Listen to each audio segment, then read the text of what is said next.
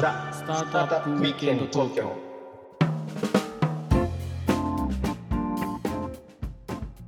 はい皆さんこんにちは。はい、こんにちは。ロックウィステリアのフッティです。ひろきちゃんです。はい今日もザ・スタートアップウィークエンド東京のお時間がやってまいりました。はい。ということではい先週に引き続きですね、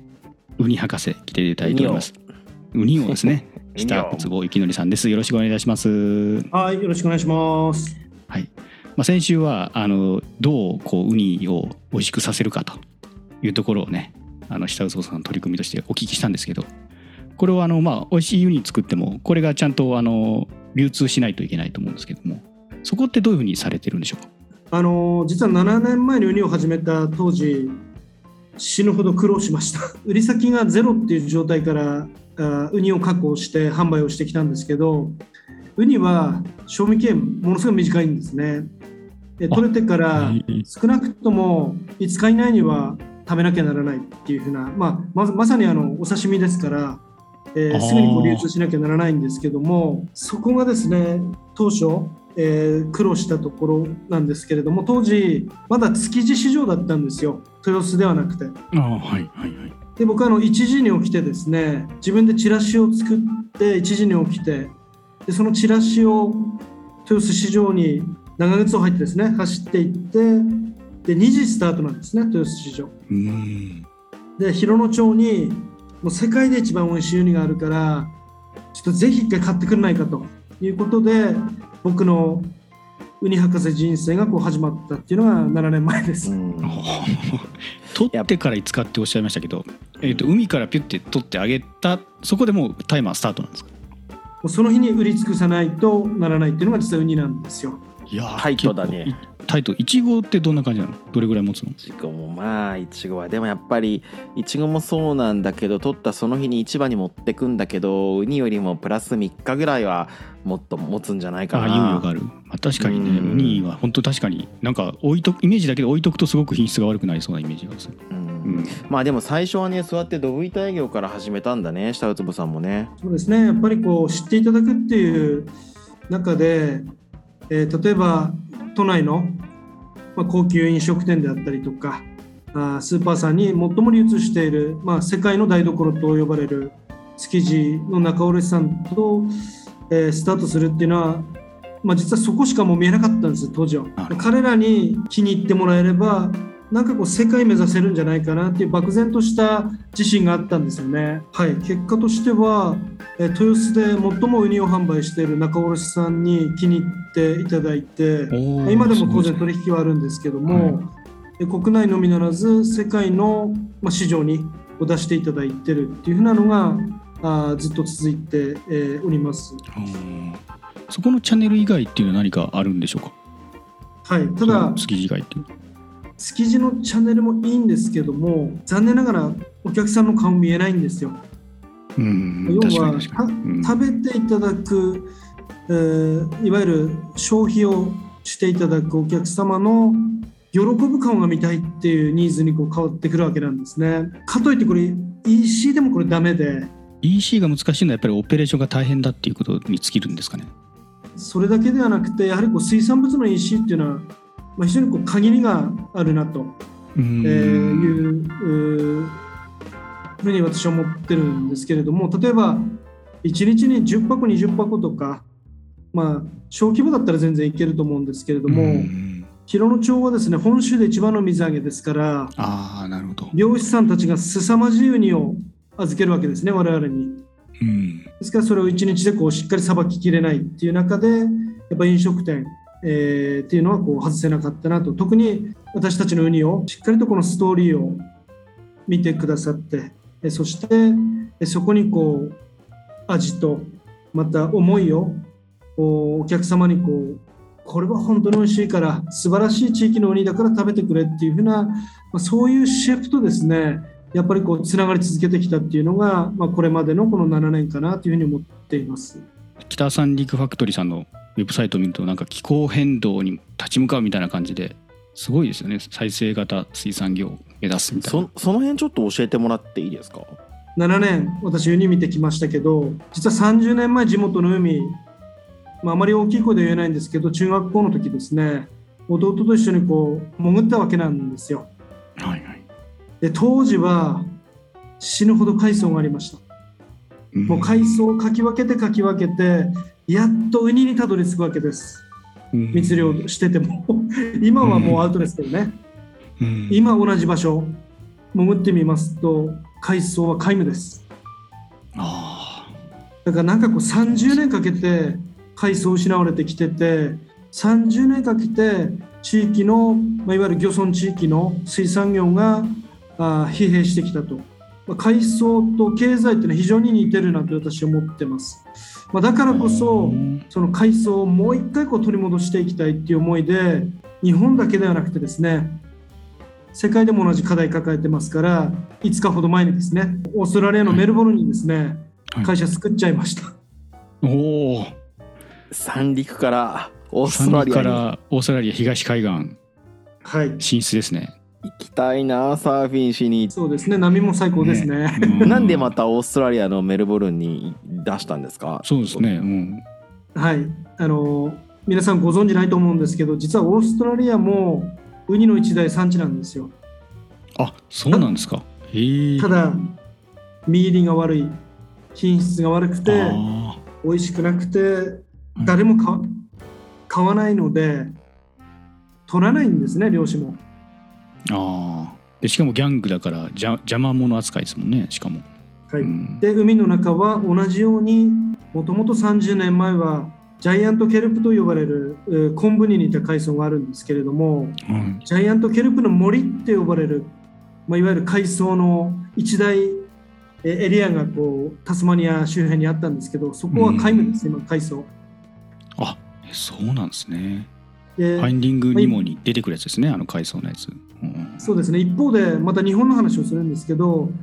日本の場合は漁協それから漁師の皆さんがずっとこう地域を守ってきた中でやはり私たちがこれから取り組みたい新しい水産業っていうところに100%理解をいただけるわけではないんですね。ただ一方でうんオーストラリアに関しましては我々の技術があればオーストラリアの海を再生できるかもしれないということで国がですね漁業権をしっかりと有してえそれをえー付与してるだからこそ我々にチャンスがあるっていうことなんですね。で一方で。日本と海外のその差っていうのをものすごく感じたわけなんですけども、はい10年後ぐらいにはですね日本も少しは規制緩和されて、まあ、我々が株式会社としてこう地域の水産業にこう入り込めるチャンスが今はないけど少し先の未来はあるんじゃないかなと思ってまずは今オーストラリアで出ようということで、えー全く同じ事業をオーストラリアでも展開しようと思っています。なるほど。でオーストラリアの結果をまあ逆輸入してくるみたいなイメージなんですかね。将来的には。そうですねですからオーストラリアである程度成功事例作ってでそして日本にもしっかりとそれを認めていただいてで、えーゆくゆくは三陸の海にもう一度こう海藻が戻ってくるような仕組みをお私たちがビジネスとしてこうやらないかなというふうに思っています。なるほど。まあ、単純にこうね昆布回復だけだといけないんで、あの続かないんでそこはやっぱりビジネスにしていくと。はい、うん。あひろきちゃん何？なんかねその下ウツボさんの作った餌にポイントがあるっていうことなんですかねそうですねあのーうんおっしゃる通りで身入りが悪い時期を海の中で過ごす時間が長ければ長いほど二度と昆布とかわかめ食べても戻らないんですよあそうなんですか。ですからそういったえー一度品質が悪悪くなってしまってしかも長い間海の中に放置された磯焼けウニって私たち呼んで呼んでるんですけども磯焼けウニうにん。与えるための餌がないと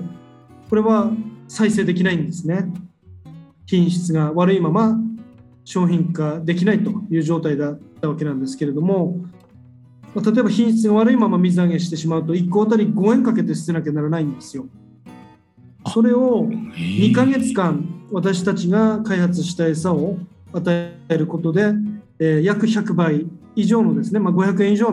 の価値をつけて買い取っていただけるお客様がたくさんいるっていうことなんですね。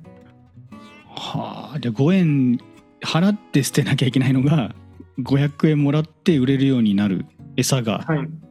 あってそれをまあ開発されて使って今オーストラリアでと試していると。いやすごいです。画期的ですね。こそのウニがこういうその僕も全然その一体一旦ダメになるともうダメなんだっていうの全然知らなかったですし。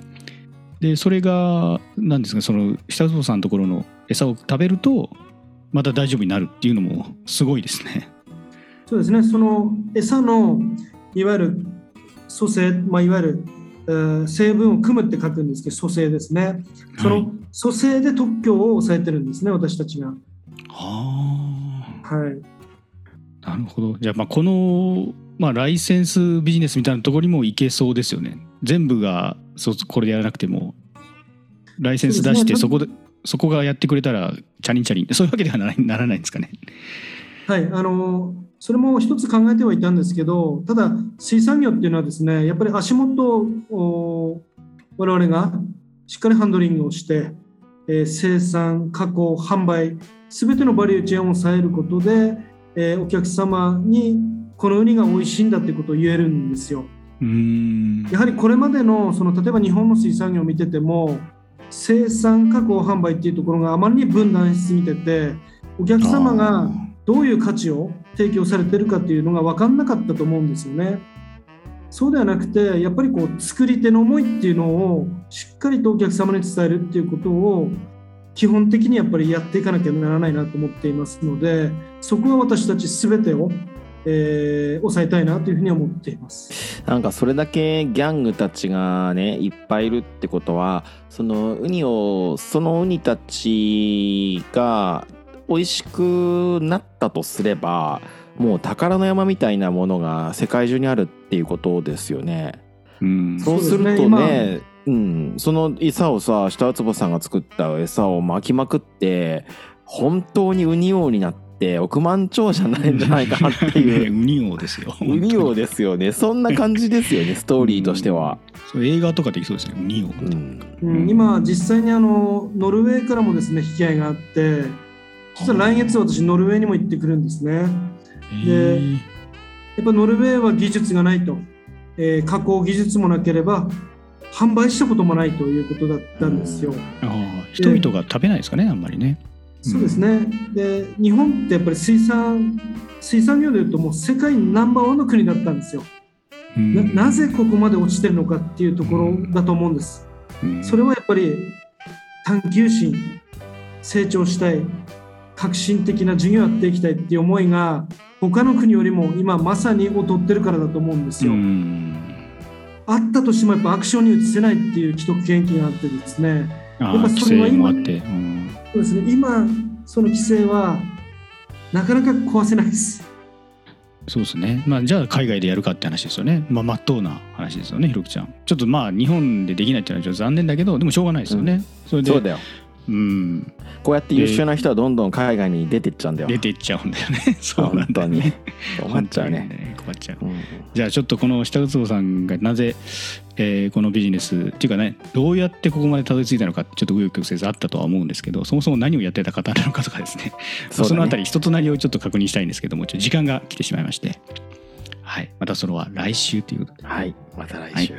はい。じゃあ時間の切りがちょうどいいんで今日は一旦これぐらいにしてまた次のエピソードにつなげていきましょう、はいえーよかったらコメント高評価チャンネル登録あとツイートをしてくださると嬉しいですお願いします。ではねまた次回「ザ・スタートアップウィーケンド東京でお会いいたしましょう、はい今。回はこの辺でこの辺で。